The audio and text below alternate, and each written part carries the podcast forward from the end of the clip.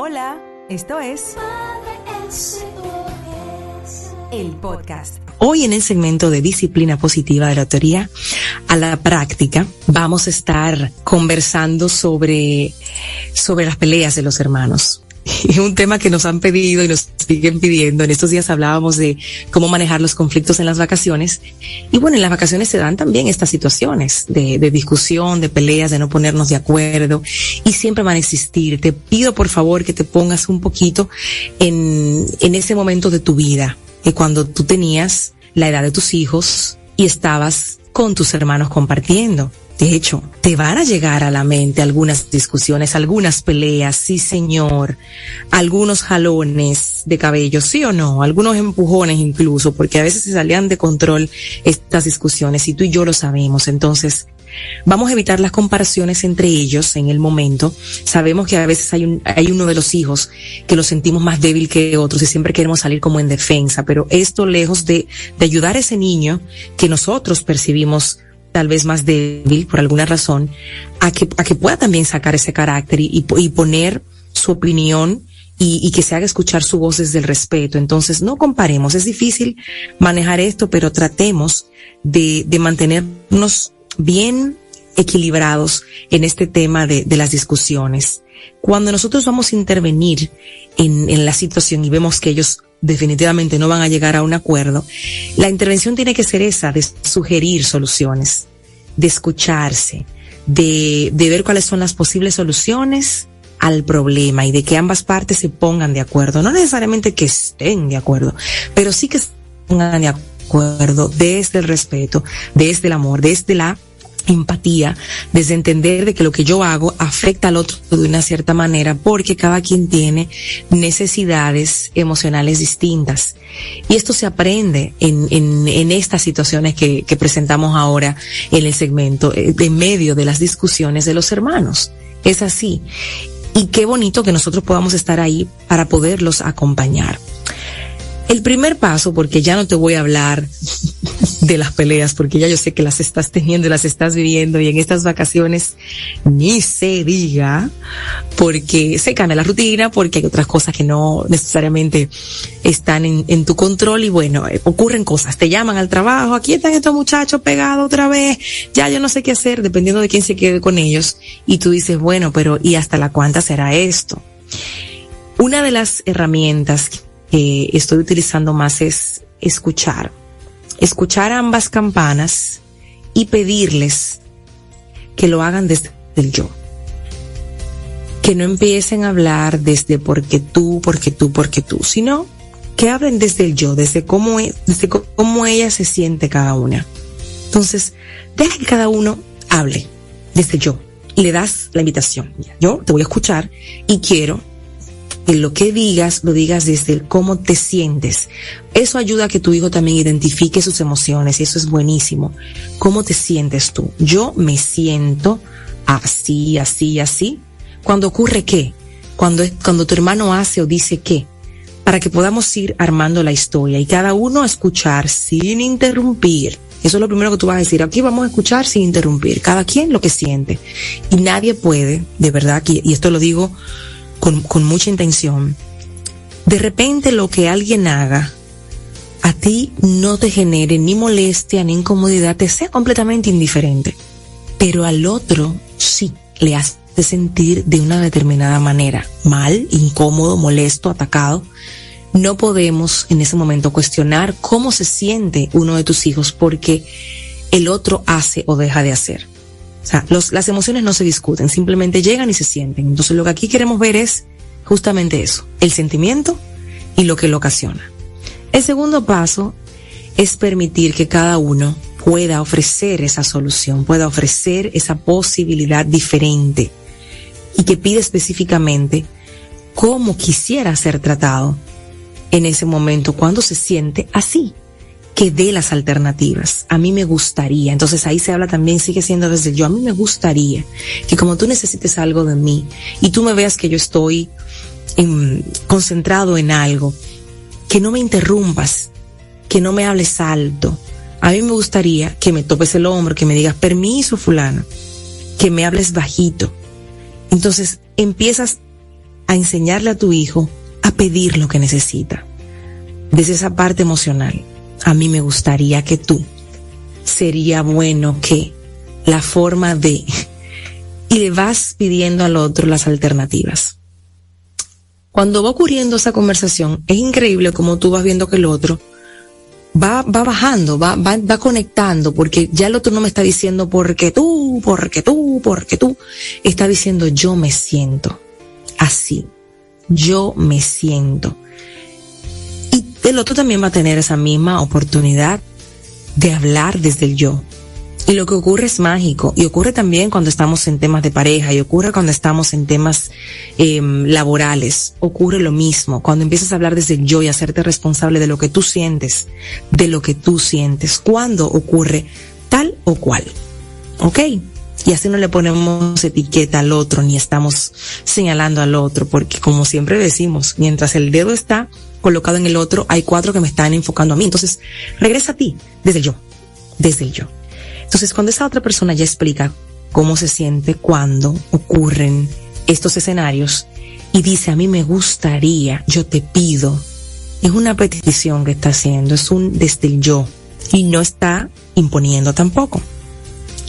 Ya da las alternativas y se queda tranquilo. Entonces se le da la oportunidad a la otra persona también a decir cómo se siente. Yo me siento así, así, así.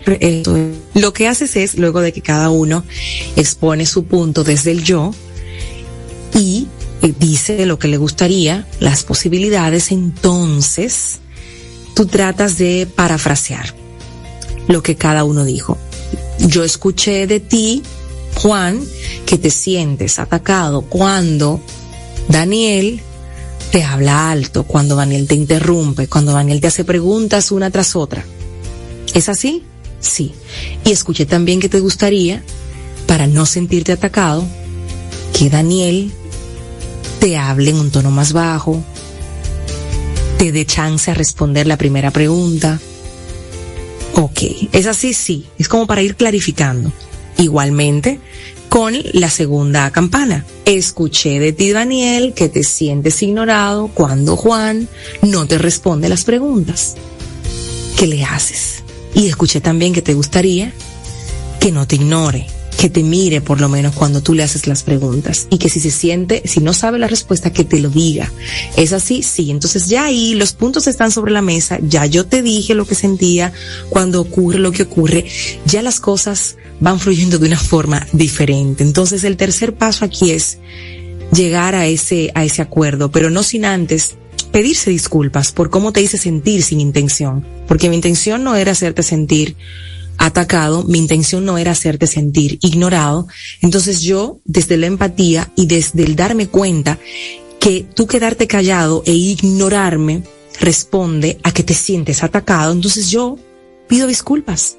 Te pido disculpas si te hice sentir atacado por mi manera de, de abordarte, por mi manera de hacer preguntas una tras otra.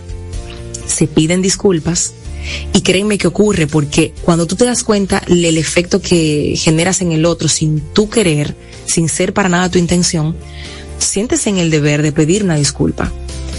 Luego de esa disculpa, que es el tercer paso, entonces ahora vamos a llegar al acuerdo. Ahora yo sí te voy a decir, voy a tratar la próxima vez de no interrumpirte cuando estás haciendo algo, de pedir permiso al entrar a tu habitación, de preguntarte una sola vez y darte chance a pensar para responderme.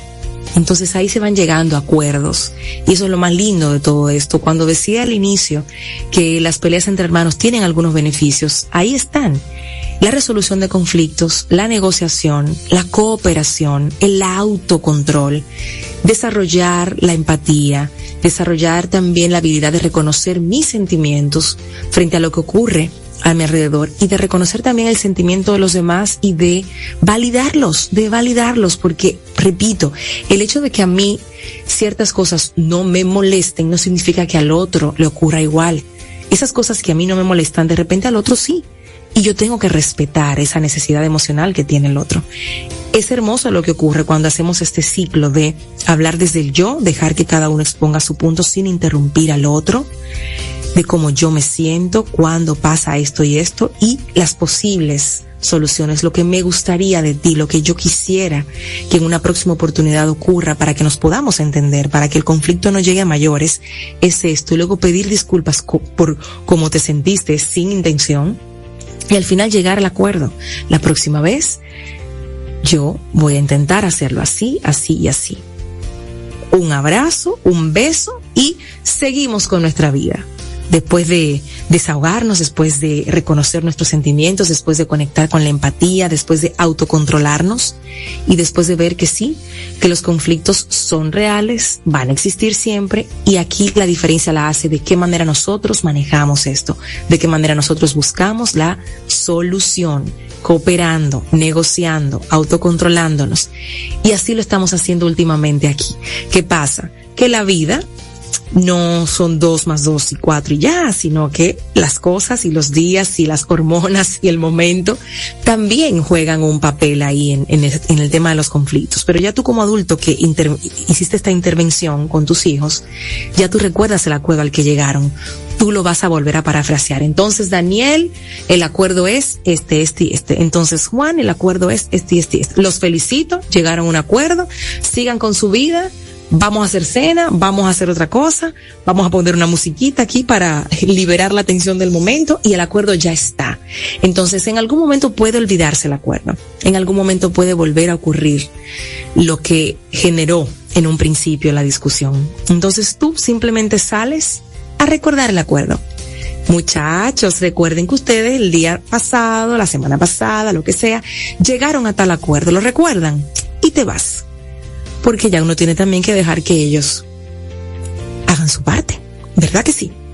Ahí les regalamos esos cuatro pasos para solucionar conflictos entre hermanos, esperando que les sirvan y que puedan también compartirlo con otras madres y padres que están agarrándose la cabeza porque las peleas no paran. Esos son los pasos los voy a repetir rápidamente. Escuchar a cada parte sin comparar, sin interrumpir, invitándoles a hablar desde el yo, cómo se sienten. Yo me siento así cuando pasa esto. Segundo paso, invitarles a que ellos mismos den las posibles soluciones. A mí me gustaría que sigan hablando desde el yo.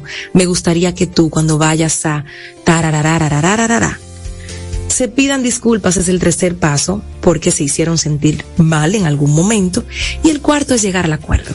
Punto. Y ya, y listo. Háganlo y luego me cuentan qué tal les fue.